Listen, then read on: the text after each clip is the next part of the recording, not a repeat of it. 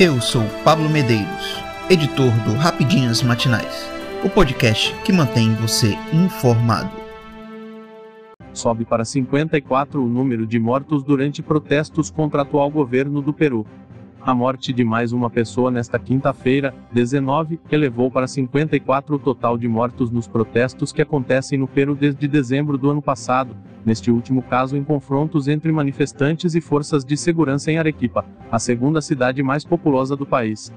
Lamentamos a morte de uma pessoa durante os confrontos na ponte Anassuaico, localizada no norte da cidade de Arequipa, afirmou a ouvidoria pública no Twitter, antes de pedir ao Ministério Público uma rápida investigação dos fatos a fim de apurar responsabilidades. O Peru enfrentou nesta quinta um intenso dia de protestos em várias regiões, que incluem tentativas de tomar os aeroportos de Arequipa, Cuenca e Juliacá, além de uma mobilização massiva no centro histórico de Lima, onde ocorreram confrontos com forças de segurança. Em Arequipa, a polícia e os militares repeliram uma tentativa de tomada do aeroporto por manifestantes, embora os confrontos tenham durado várias horas. Um avião e veículos blindados das Forças Armadas teriam participado do trabalho de controle do aeroporto. Na manhã desta quinta, o Ministério dos Transportes e Comunicações informou o fechamento do aeroporto de Arequipa para salvaguardar a integridade dos cidadãos e a segurança das operações aeronáuticas, após os confrontos registrados no início do dia. O aeroporto de Cuenco também suspendeu as operações devido aos protestos e a imprensa local relatou outra tentativa de invasão ao aeroporto de Juliaca, na região de Puno. As manifestações no Peru começaram em 7 de dezembro, quando Dina Boluarte assumiu a presidência por sucessão constitucional após o autogolpe fracassado de Pedro Castillo 2021-2022 e, após uma trégua de Natal, ganharam força a partir de 4 de janeiro, principalmente no sul do país.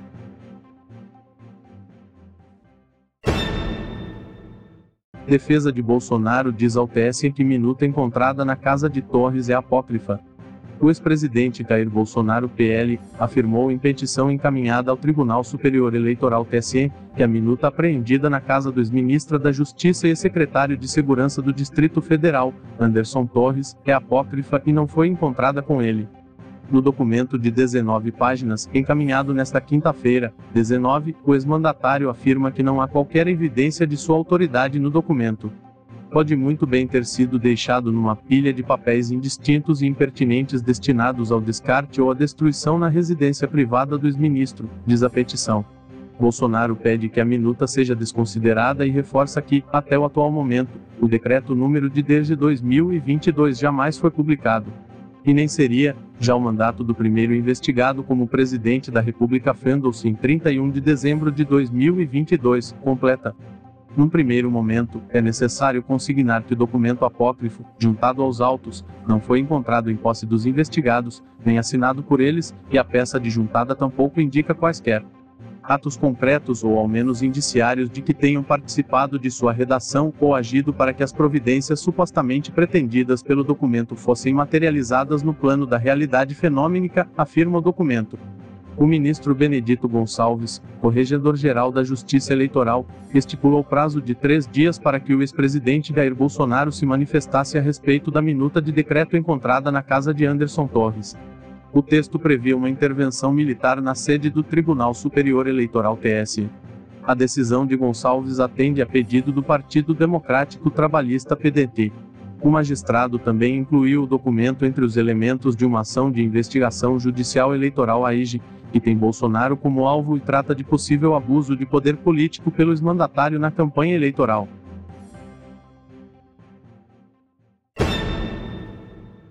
Ágil pede bloqueio de 18,5 milhões de reais de financiadores de atos em Brasília.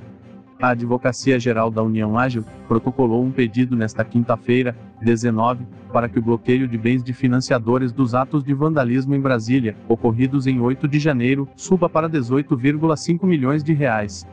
Anteriormente, o órgão já havia obtido, junto à Justiça Federal do Distrito Federal, o bloqueio de 6,5 milhões de reais em bens de 52 pessoas e 7 empresas que financiaram o fretamento de ônibus para os atos em Brasília, que resultaram na depredação das sedes dos três poderes.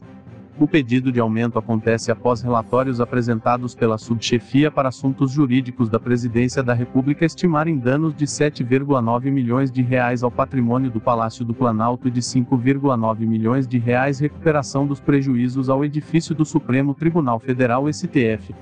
Segundo a Ágil, o valor atualizado também engloba os prejuízos estimados pela Diretoria-Geral da Câmara dos Deputados, que informou danos de 1,1 milhão de reais, mas levar sem considerar a restauração de obras danificadas e o furto de itens da casa.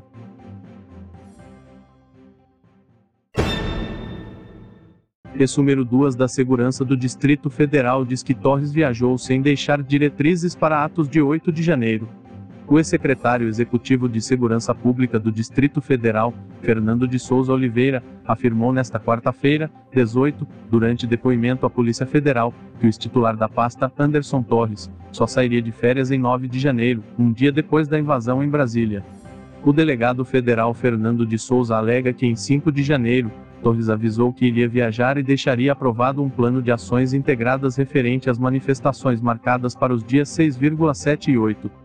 Anderson sairia de férias apenas na segunda-feira, dia 9 de janeiro de 2023, sendo que Anderson era o titular da pasta até dia 8 de janeiro de 2023, dia da invasão da Praça dos Três Poderes, diz o depoimento. O ex-secretário executivo, considerando o número 2 da segurança do DF, alega que o ex-ministro da Justiça do governo Bolsonaro não deixou nenhuma diretriz específica e que não apresentou o substituto aos comandantes das forças policiais ou ao governador do Distrito Federal, Ibanez Rocha, antes de viajar aos Estados Unidos.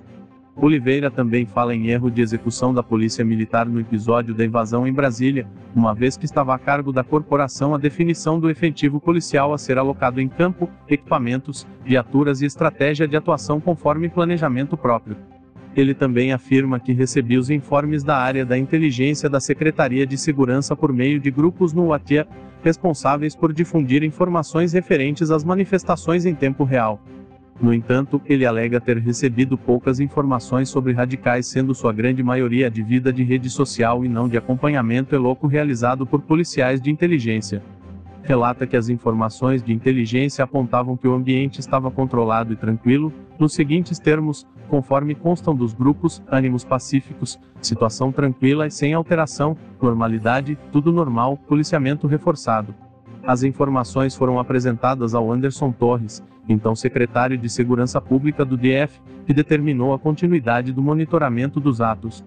Ainda em seu depoimento, Fernando Oliveira reforça que, ao ser informado sobre a invasão, se dirigiu à esplanada dos ministérios diante da ausência do titular da pasta, acionou o gabinete de crise com a convocação de comandantes das forças, deslocamento das tropas localizadas nas cidades satélites, recrutamento dos policiais de folga e também determinou que fossem efetuadas prisões em flagrante e a identificação dos invasores.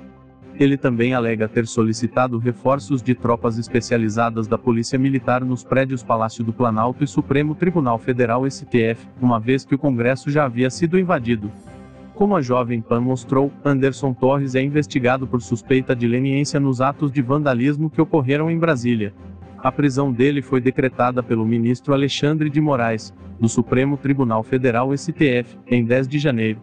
Na visão do magistrado, houve descaso e conivência do secretário e o episódio de vandalismo aconteceu mediante participação ou omissão dolosa.